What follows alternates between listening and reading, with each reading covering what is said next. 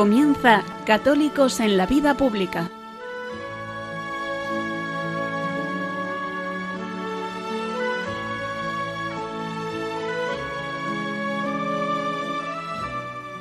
Un espacio dirigido en Radio María por Luis Zayas.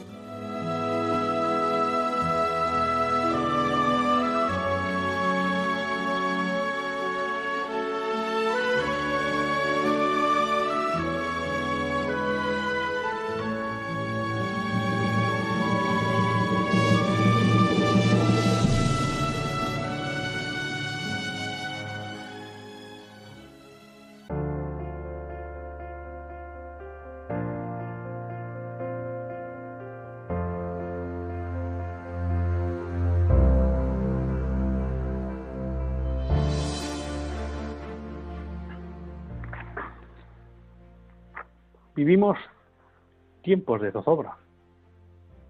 Vivimos tiempos revueltos.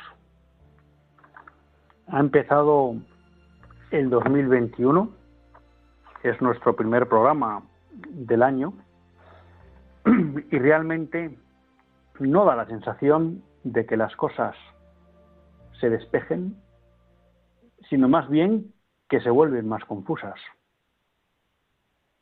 La crisis sanitaria por el coronavirus no acaba de desaparecer. España, que necesitaría de cierta calma y sosiego, pues se ve ahora afectada por una tormenta, un temporal importante, que vuelve a poner toda la vida diaria patas arriba y que nos va a demandar al menos una semana, dos semanas para volver a la normalidad vemos cómo el debate político cada vez es más caliente, más enfrentado. Podemos ver lo que ha sucedido la semana pasada en Estados Unidos con motivo de la elección del presidente Biden por parte del Congreso americano. Vemos cómo hay una aceleración de determinadas agendas culturales, promoviendo el aborto, promoviendo la eutanasia, en un momento en que todas las sociedades se están volcando por salvar vidas, por salvar a aquellos que se pueden ver o que se están viendo afectados por el coronavirus. Y mientras tanto, muchos gobernantes parecen vivir en una realidad paralela, en una realidad alternativa, y empujan una agenda de la muerte estábamos viendo, o estamos viendo estos días, como de alguna manera algo que se venía hablando muchas veces, y es que en el fondo existe una dictadura de la información, pues está haciendo patente. Esto se inició con el cierre por parte de Twitter de la cuenta que tenía Donald Trump en Twitter. A raíz de eso, Facebook hizo lo mismo y a raíz de ese movimiento muchas personas empiezan a querer abandonar Twitter y Facebook para irse a una plataforma alternativa donde no se censuren aquellos comentarios que no comulguen con el pensamiento políticamente correcto, con el pensamiento dominante, con el pensamiento del marxismo cultural. Y se van a una plataforma que se llama Parler. Y entonces nos encontramos que Google y Apple ponen problemas para que los usuarios puedan descargarse en sus smartphones esa nueva plataforma, bajo la excusa de que es que en esa plataforma se va a juntar gente radical. Y Amazon le dice que tiene 24 horas a Parler para abandonar sus servidores, que son básicos para el servicio de esa plataforma. Con lo cual uno de repente ve, ya no hablamos de gobiernos que persiguen a personas, sino de empresas privadas que actúan conjuntamente, en este caso, para impedir que personas, en podríamos decir, a favor de Trump, o personas que de alguna manera comparten una serie de valores tradicionales que cuando se expresan en esas plataformas son censurados, quieren buscar una libertad de expresión en otra plataforma, esas empresas privadas se coaligan para impedir ese movimiento. y lo que se pone de manifiesto es que además tienen fuerza para hacerlo, porque gran parte de la comunicación ahí pasa a través de ellos. Por tanto, vamos viendo que nos vamos a un mundo, pues, confuso, en ebullición, en conflicto, donde de alguna manera empieza a aparecer una violencia, a veces física, como hemos visto el otro día en Estados Unidos, como hemos visto todos estos meses con los Black Lives Matter en Estados Unidos, o a veces pacífica, como hemos visto en esta actuación de las grandes Big Tech para impedir la libertad de expresión de las personas.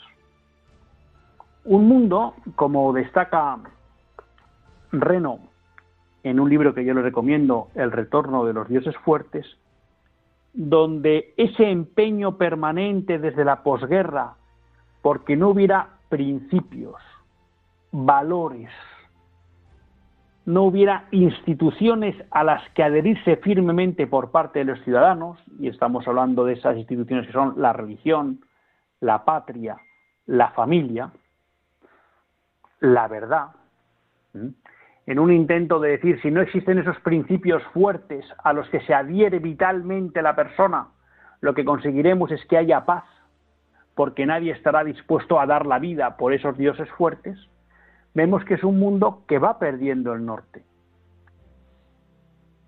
que se va de alguna manera diluyendo, donde no hay criterios y principios claros, pero que eso al contrario de lo que pensaban sus promotores o parte de sus promotores que llevara a una convivencia pacífica, lo que vamos viendo es que lo que nos va llevando es hacia una división cada vez más fuerte de la sociedad ante una dificultad para que convivan personas que acaban teniendo cada vez más visiones antitéticas de la vida y que da la sensación que se quiere buscar la paz a través de una, vamos a llamar, dictadura blanda, porque habrá quien sea capaz de controlar que aquellos que no compran este discurso predominante del marxismo cultural puedan ser expulsados del ámbito público. No aparece o no empieza con esperanzas el año 2021. Pero el año 2021 pide una vez más faros para orientar la vida de este año. Y ahí los católicos tenemos que dar un paso al frente. Hoy, que en el Evangelio se narraba uno de los inicios de la vida pública de Jesús, el sacerdote nos recordaba, Dios nos llama a ser, Cristo nos llama a ser pescadores de hombres. Pues posiblemente el año 21 con este comienzo que está teniendo, nos está interpelando a los católicos a qué? A que podamos ser luz y faro para el mundo como lo es Cristo, llevando la verdadera luz, y es Cristo, y siendo capaces de transmitir al mundo los criterios por los que merece la pena vivir y dar sentido a la vida. Y eso vuelve, volviendo al libro de Reno, es volver a hablar de esos dioses fuertes que el mundo moderno no quiere hablar, que es de la familia, que es de la patria, que es de la verdad y que es de Dios. Que efectivamente son amores que si se distorsionan pueden llevar a problemas, a fundamentalismos, a nacionalismos, a totalitarismos, pero que si, como explica Reno, se purifican y se hacen verdaderos a través del seguimiento de Cristo, el amor a la patria siempre supondrá solidaridad con los compatriotas. El amor a Dios siempre supondrá entrega al prójimo. Y la familia siempre supondrá acogida y cuidado de la vida. Por eso, queridos amigos, quizá esté ahí la labor de los católicos del siglo XXI. Enseñar al mundo que a través de Cristo se pueden recuperar los principios y las instituciones que hacen posible y esplendorosa la vida en este mundo.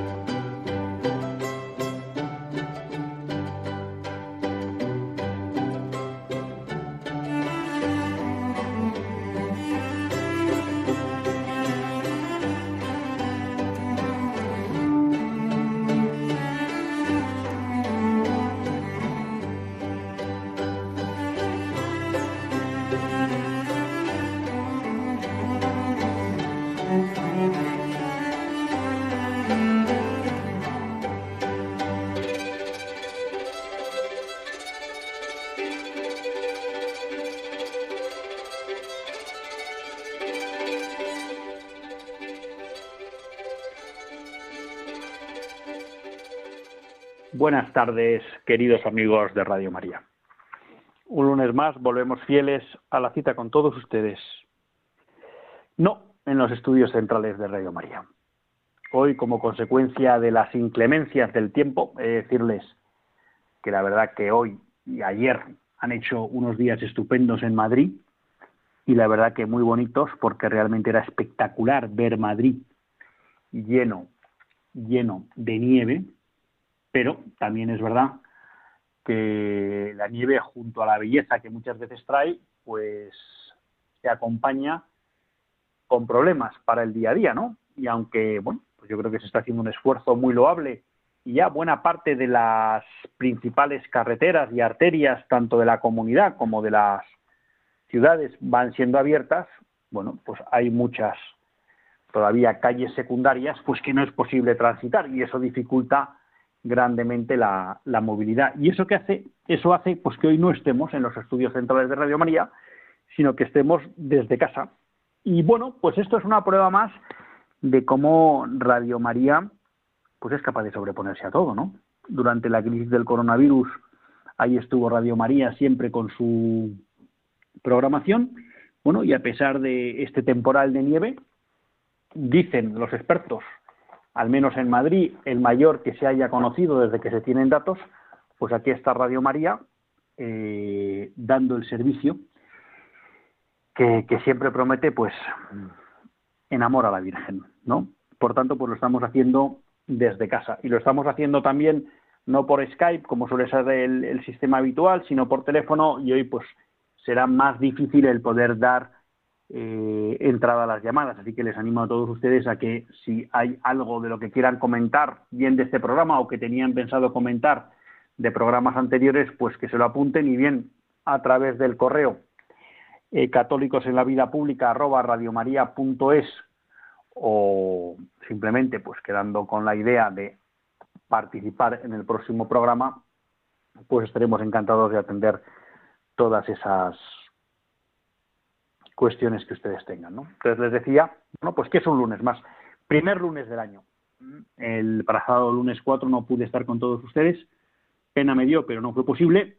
Y bueno, pues empezamos el año, ya saben que las temporadas de Radio María empiezan en octubre, pero digamos empezamos el año natural, también litúrgico, con todos ustedes en Radio María, en Católicos en la Vida Pública. ¿no?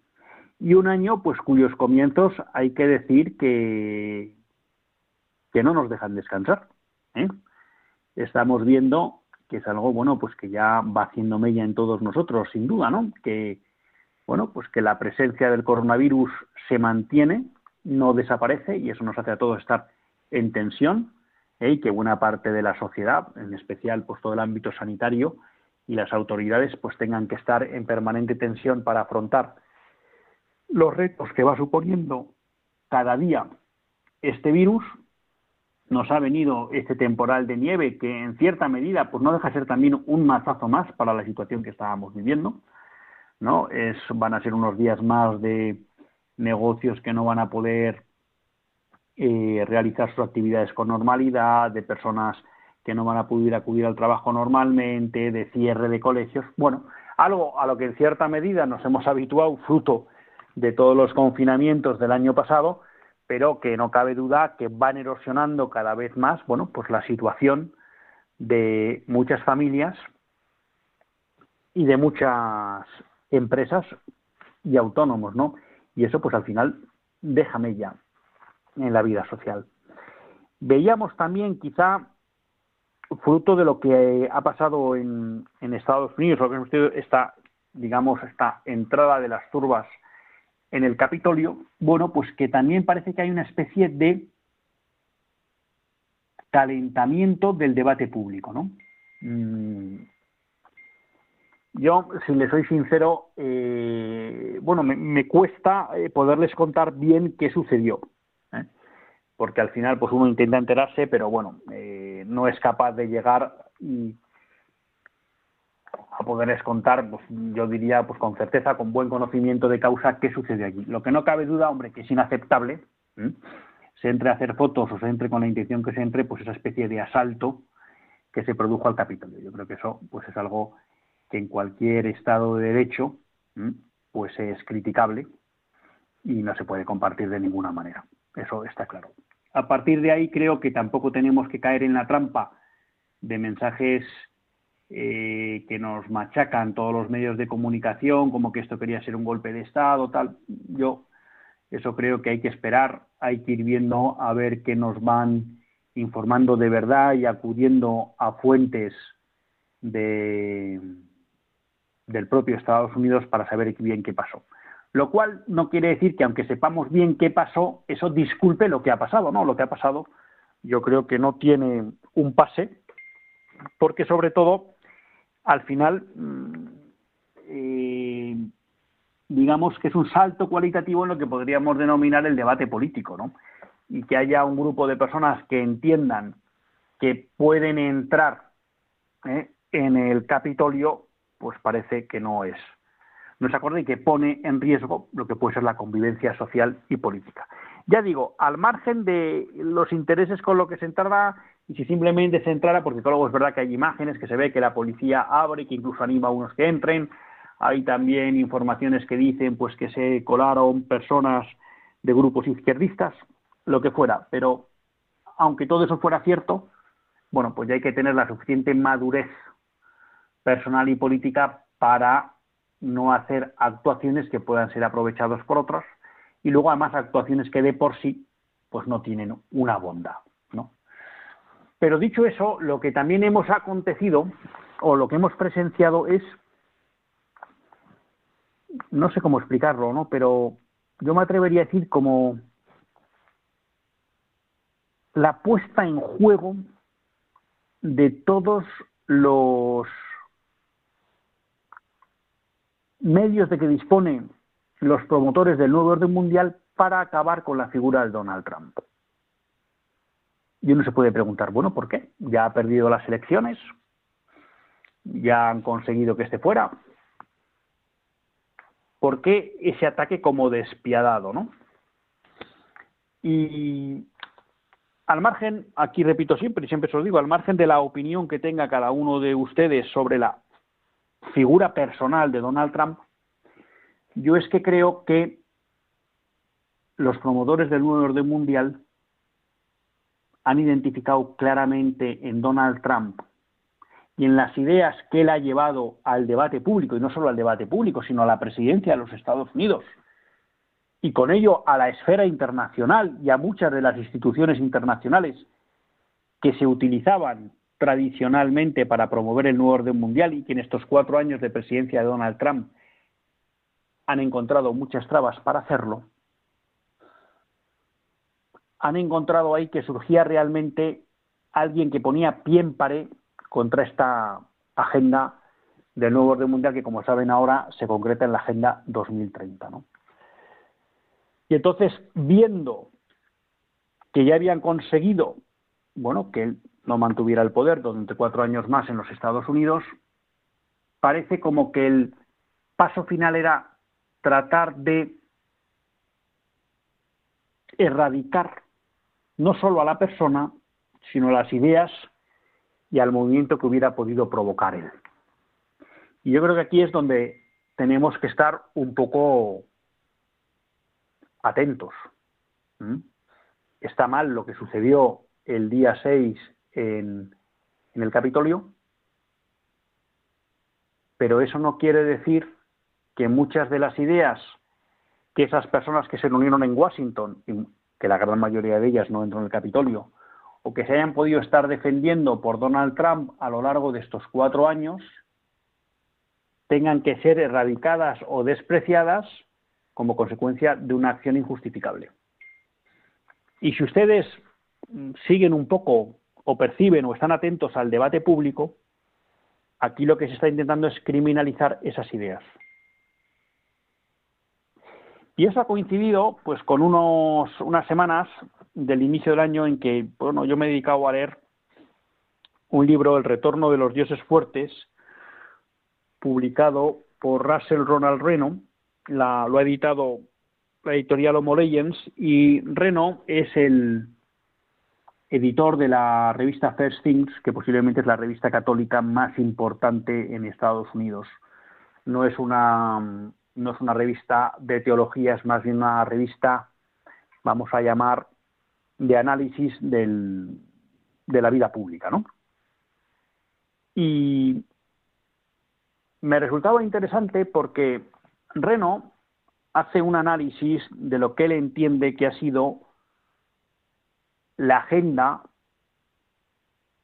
compartida por el gran establishment político en todo Occidente. ¿no? Reno lo que plantea es que tras la Segunda Guerra Mundial, de alguna manera las élites políticas entienden que no se puede volver a producir una Segunda Guerra Mundial, una tercera, y que eso pasa por atacar las causas que provocaron la Primera y la Segunda Guerra Mundial. Y ellos interpretan que esas causas son lo que, Reno denomina los dioses fuertes.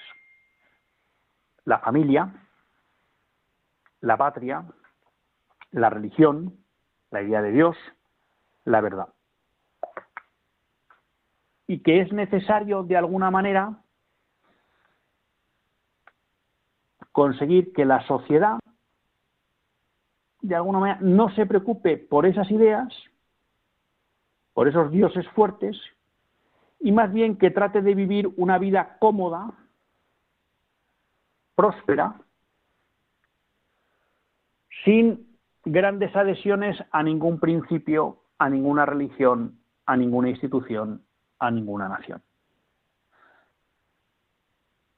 De ahí explica a Reno que se vaya educando a las juventudes a partir de los años 40-50 en la crítica permanente a la sociedad en la que viven. Porque de alguna manera esa crítica permanente lo que hace es que nunca haya nada estable, sólido. Y eso lo que hace es que en la medida que no hay nada sólido, no hay nada verdadero, no hay nada estable, lo que conseguimos es que las personas de una manera natural no se quieran adherir a nada que es perecedero y de alguna manera en la medida que no se adhieren a nada, no tienen ideas fuertes, vamos a llamar, y por tanto no se van a ver obligados a luchar por ellas. Por tanto, si conseguimos que no haya un pensamiento fuerte, lo que aseguramos según ellos es la convivencia. Claro, la realidad es que, como explica el propio Reno, todo ese tipo de montaje social y el evitar esos dioses fuertes lo que está acabando por provocar es una sociedad desarraigada. Una sociedad donde las personas no tienen arraigo, donde no son capaces de darle un sentido a su vida y donde florece un individualismo antisolidario. Lo cual provoca que las comunidades políticas se van fragmentando. Y en esa fragmentación lo que sucede es que no convivimos, sino que vivimos juntos. Y lo que se van creando es guetos de aquellos que piensan de una manera parecida o que se adhieren a un propio, a un, a un grupo determinado, ¿no? Y esto lo relaciona pues con todas estas ideas que están entrando ahora de que cualquier comportamiento es racista, por lo tanto tendemos a clasificar las personas por raza o por cuestiones de sexo o por cuestiones de la ideología de género y demás. Claro, y además Reno dice que el crear estas divisiones en la sociedad lo que provoca es que uno se adhiere a un grupo de una manera pasiva, pues porque tengo orientación hacia el mismo sexo, porque soy mujer y por tanto soy feminista, porque soy negro, porque soy de raza amarilla, y entonces me siento parte de un grupo, pero es una participación pasiva, que en ningún caso me obliga a solidarizarme con los otros, y que normalmente lo que provoca es una queja de que mi grupo no está debidamente reconocido por parte del conjunto de la sociedad. Y entonces entramos en esa dinámica tan actual hoy de la exigencia de derechos. Claro, eso rompe las sociedades. Y entonces Reno lo que dice de alguna manera es que lo que estamos viendo ahora es que ese propio proceso que parecía que iba a llevar a una convivencia pacífica en las sociedades está demostrando que en su origen tenía un pecado original que lo que está provocando es que ahora cada vez más la convivencia y la construcción social sea cada vez más complicada. Y que poco a poco lo que va apareciendo es un nuevo totalitarismo, no al estilo de los totalitarismos comunistas y nazis de principios del siglo XX, sino que es un totalitarismo de guante blanco, que lo que provoca es que todo aquel que ose oponerse a este pensamiento de que no existan dioses fuertes, de que no haya pensamiento fuerte, de que no haya adhesión vital a una serie de instituciones como son la religión, la nación o la familia, es automáticamente expulsado. Bien porque legalmente se empiezan a establecer eh, tipos penales para esas cuestiones. Mm, ya hemos visto como en algunos países de Europa, por ejemplo, algún pastor evangélico y algún sacerdote católico por defender eh, la visión de la Iglesia sobre la homosexualidad, sobre la licitud de los actos homosexuales, eh, pues han sido han sido penados con multas o incluso con pena de cárcel. Estamos viendo cómo en España hay un proyecto de ley en ese tipo, incluso para se están creando leyes con el tema de las fake news y por tanto poder cerrar medios de comunicación, poder establecer penas o sanciones a personas por sus opiniones bajo la excusa de que generan odio. Por tanto, lo que vamos viendo es que se establece un nuevo totalitarismo. Claro, era llamativo estar leyendo esto en el libro de Reno y encontrarnos que esta semana las grandes redes sociales, que de alguna manera controlan prácticamente o tienen prácticamente el monopolio de la vida en las redes sociales, Twitter y Facebook, no solo cerraban la página, la cuenta de Donald Trump, presidente de los Estados Unidos, sino que yo no soy muy activo en Twitter, pero son constantes las noticias que me llegan de a personas que normalmente en un ámbito conservador, en un ámbito religioso, se les van cerrando sus cuentas porque se entiende que expresan opiniones que generan odio, cuando realmente son simplemente, en la mayoría de los casos, no digo que haya algún descerebrado, son eh, la expresión de ideas que comulgan con la visión aristotélico tomista del hombre o con la visión cristiana de la sociedad.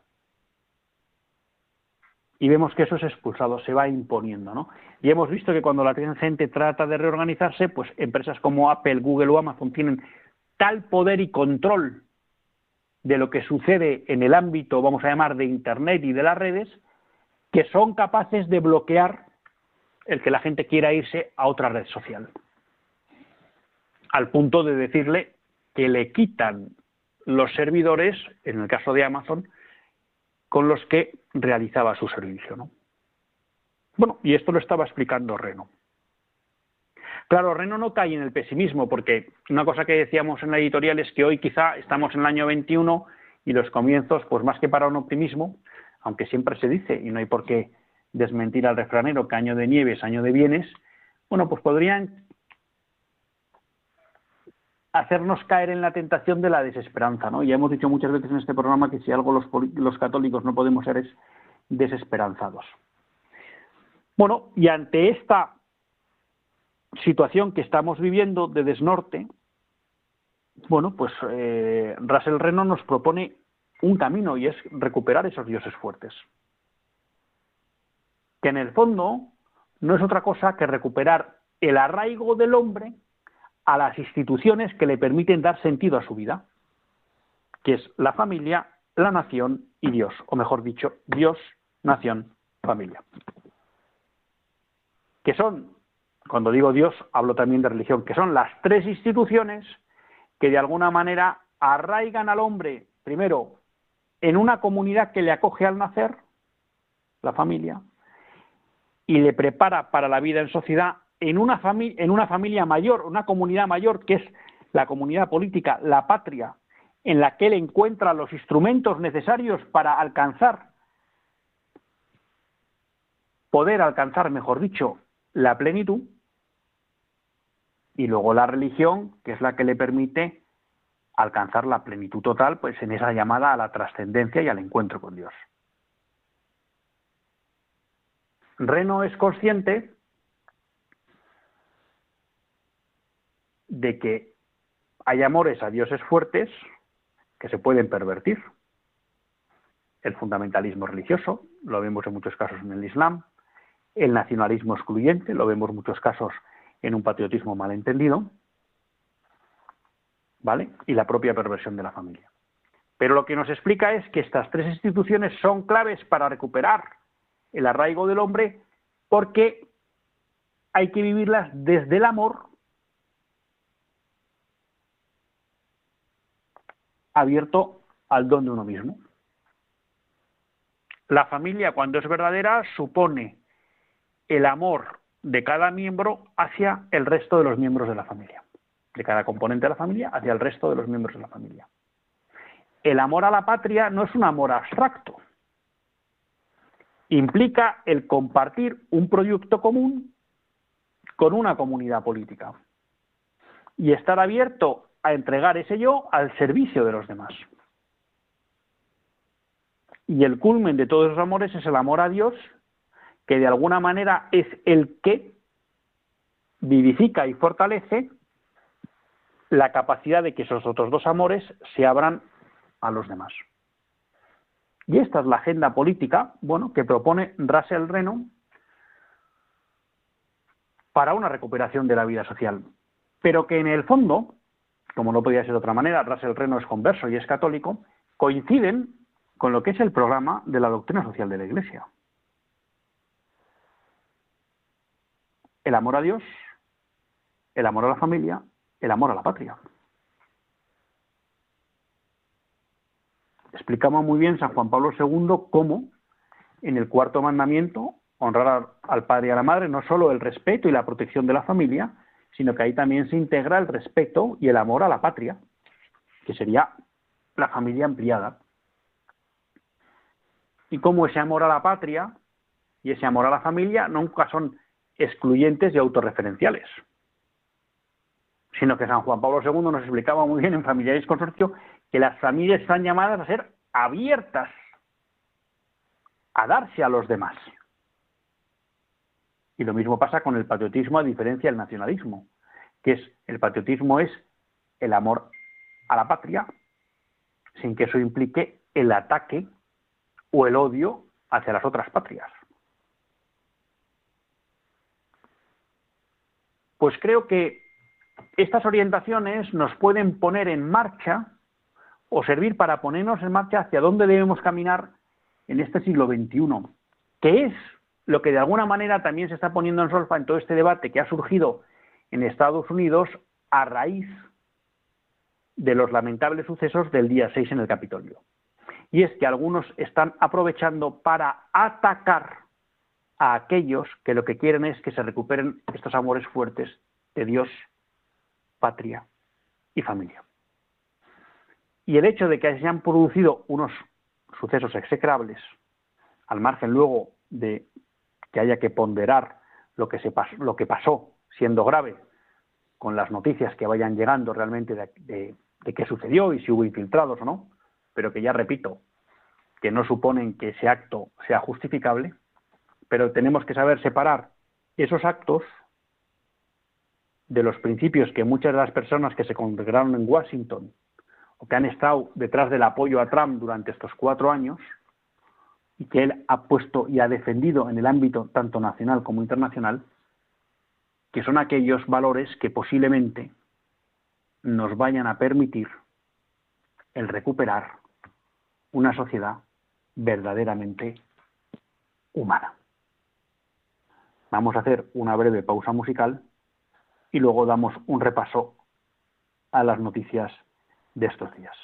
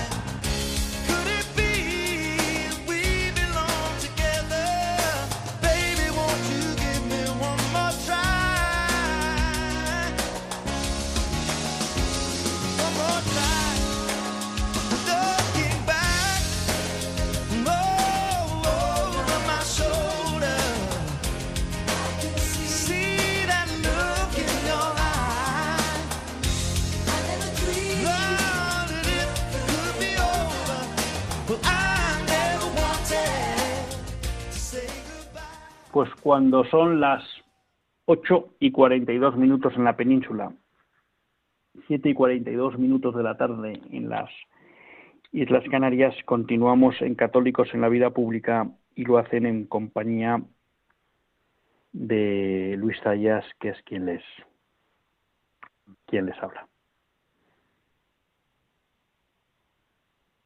Les decía que íbamos a repasar un poco noticias, ¿no? Que yo creo que son noticias que de alguna manera pues nos ponen de manifiesto. Yo si le soy sincero y esto es una cuestión personal no eh, tengo la sensación de una especie como de aceleración de acontecimientos no cuando digo aceleración de acontecimientos me refiero como a una aceleración en la implantación de esta agenda ideológica contraria al cristianismo, por supuesto, y fundamentalmente ¿no? Y por tanto, pues contraria a Dios y al hombre, ¿no? ¿Y por qué les digo? Bueno, hombre, lo propio de una sociedad, del planteamiento de una sociedad cristiana, es una convivencia pacífica. Y vamos viendo cómo cada vez más el discurso político, y se va dando en muchos países, cada vez se calienta más y provoca más enfrentamiento que unión. ¿no? Primer tema a tener en cuenta. En segundo punto, en segundo tema, vemos cómo se aceleran determinadas agendas. Si nos vamos al aborto, ha sido sorprendente cómo un Congreso argentino que prácticamente ha estado dormitando en el último año, en parte debido a toda la crisis sanitaria del coronavirus en ese país, que está golpeando duramente, bueno, pues nos hemos encontrado como en un mes han sacado adelante la ley del aborto, ¿no? En 2018 fue posible, por la mínima, impedir la aprobación de la ley del aborto. Hoy en día ya la tenemos aprobada en Argentina, ¿no? Yo siempre me gusta recordar que en Argentina eh, Menem, el presidente Menem, hizo una reforma de la Constitución para impedir la legalización del aborto. ¿Mm? Me queda la duda si esta ley es directamente inconstitucional o hubo una posterior modificación de la reforma, una derogación de la reforma de Menem, pero en cualquier caso tiene pinta que esta ley ha venido para quedarse, ¿no? Que es algo que suele pasar. Solemos vivir muchos intentos de aprobar el divorcio, el aborto, la eutanasia y una vez que se aprueban ya no se vuelve a poner en cuestión, ¿no? Dios quiera que los argentinos no sigan nuestro ejemplo y sigan poniendo en cuestión, como se hace brillantemente por parte del movimiento Provida en Estados Unidos, que exista una ley del, aborto. Estamos viendo cómo también en República Dominicana se abre el debate para legalizar el aborto. Y eh, teníamos una noticia que leíamos en el Confidencial Hispanidad, donde, bueno, la ONU, mm, visto que ahora se va a ver con las manos más libres ante la desaparición de la administración Trump, no solo porque la administración Trump ha sido claramente antiabortista y ha comprometido su actuación internacional para impedir que las organizaciones internacionales promovieran el aborto, sino porque además la administración Biden es claramente proabortista. ¿Mm? Y va a hacer lo mismo que hizo Obama, es poner al servicio de la cultura de la muerte la política exterior de Estados Unidos. Entonces la ONU está avanzando en un proyecto de declarar derecho humano el aborto. No se olviden ustedes que, por ejemplo, en países como Francia eh, hay una legislación que impide prácticamente hablarle a una mujer de alternativas al aborto y que impide cualquier crítica pública al aborto en páginas web providas o demás. Es decir, la libertad de expresión del movimiento provida, de la cultura, de la vida, por ejemplo, muy cercenada en, Francia. Y, bueno, en su momento por aquí, a lo largo del último trimestre del año pasado, se planteó la posibilidad de que aquí se realizara un proyecto de ley similar. Si nos vamos a la eutanasia, bueno, no tenemos que olvidar que todavía tenemos tajo porque la eutanasia que fue aprobada pues, con nocturnidad ¿eh? y alevosía, no solo porque se ha tramitado a lo largo de toda la pandemia la ley, sino porque eh, para aprobarse en el Congreso se convocó de urgencia un pleno parlamentario el último día, en las últimas, en la última tarde de acabar el sesión, el, el, ay, no me sale la palabra, ¿no? Pero bueno, el periodo de sesiones. Por tanto, cuando se reabra el periodo de sesiones, ahora en febrero, la eutanasia estará ya en el Senado. Senado que también, justo antes de la Navidad, aprobó la ley CELA sin aceptar ni una enmienda. Ni una enmienda y que por tanto la ley CELA ya está para entrar en vigor. Muchos nos tememos que salvo que haya una gran movilización social, y en especial en el ámbito sanitario, para paralizar la ley de la eutanasia, pasará o sucederá algo parecido en el Senado y en breve tendremos legalizada la eutanasia. Con el abandono que supone eso para decenas de miles de pacientes que en España hoy, al no recibir los cuidados paliativos a los que tienen derecho, se ven abocados a vivir situaciones de fuerte sufrimiento, que con los medios médicos que existen hoy, si se los pusieran a su disposición, no tendrían por qué soportarlo. Sorprende que en Chile se está tramitando una ley de eutanasia también, y muy liberal. Y está por ver cuál va a ser la posición que adopte Piñera, que en principio es presidente de centro derecha en Chile. Estamos viendo cómo se vuelven a cerrar iglesias, ¿no? Recientemente, esta semana en Infocatólica, la semana pasada, perdón, porque ya estamos al lunes, eh, bueno, pues se recogía una queja de los obispos escoceses que habían visto como el gobierno británico, ante bueno los repuntes que ha habido con la crisis sanitaria, había decidido cerrar el culto, ¿no? Y esto estamos viendo que se están calculando muchas veces las libertades y derechos de los fieles y de la Iglesia. ¿no? Bueno, pues es una batalla en la que tenemos que estar ahí también. Como ven, hay una sensación de que se acelera esa, vamos a llamar, opresión ante, por lo que sería la religión. Muchos están aprovechando esta pandemia para conculcar la libertad de la Iglesia la patria y pues la familia, porque si no hay cultura de la vida,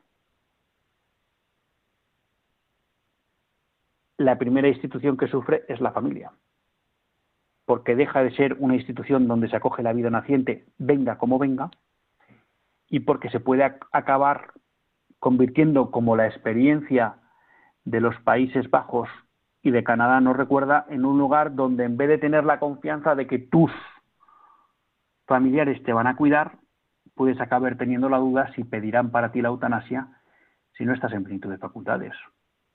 Con lo cual, aunque no creamos, el aborto y la eutanasia no solo son una carga de profundidad, por supuesto, en el derecho a la vida, y en el fondo en la solidaridad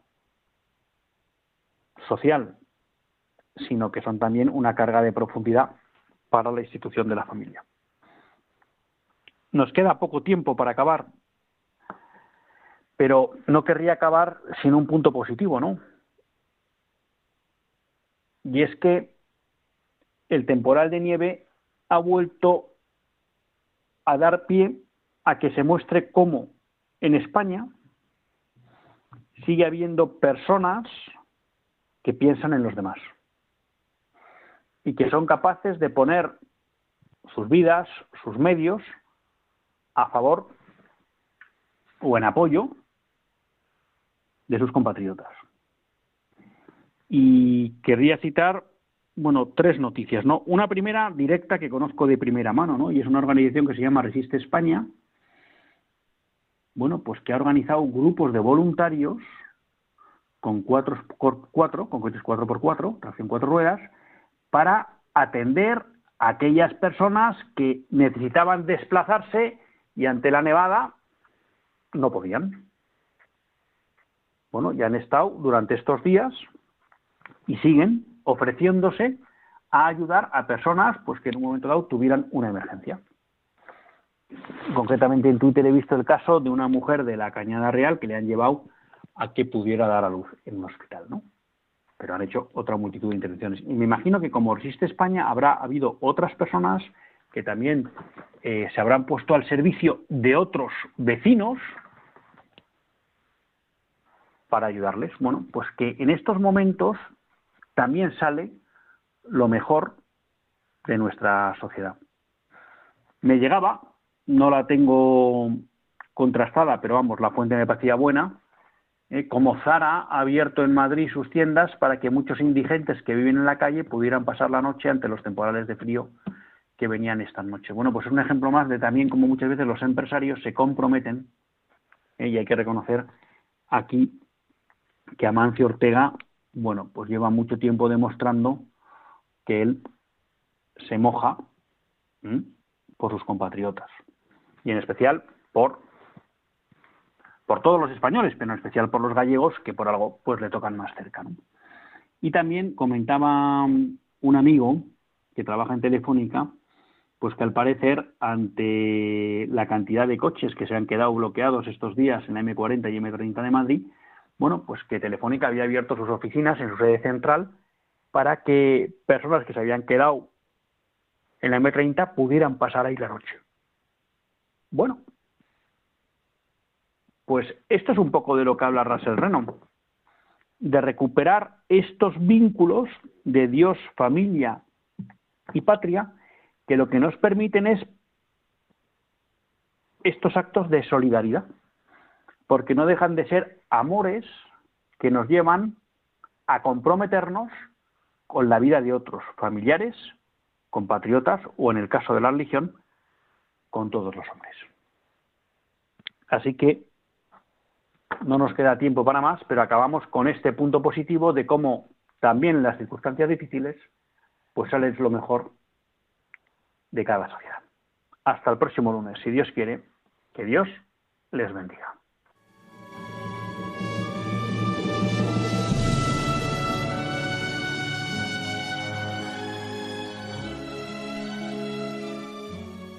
Así concluye Católicos en la Vida Pública un programa que dirige Luis Zayas.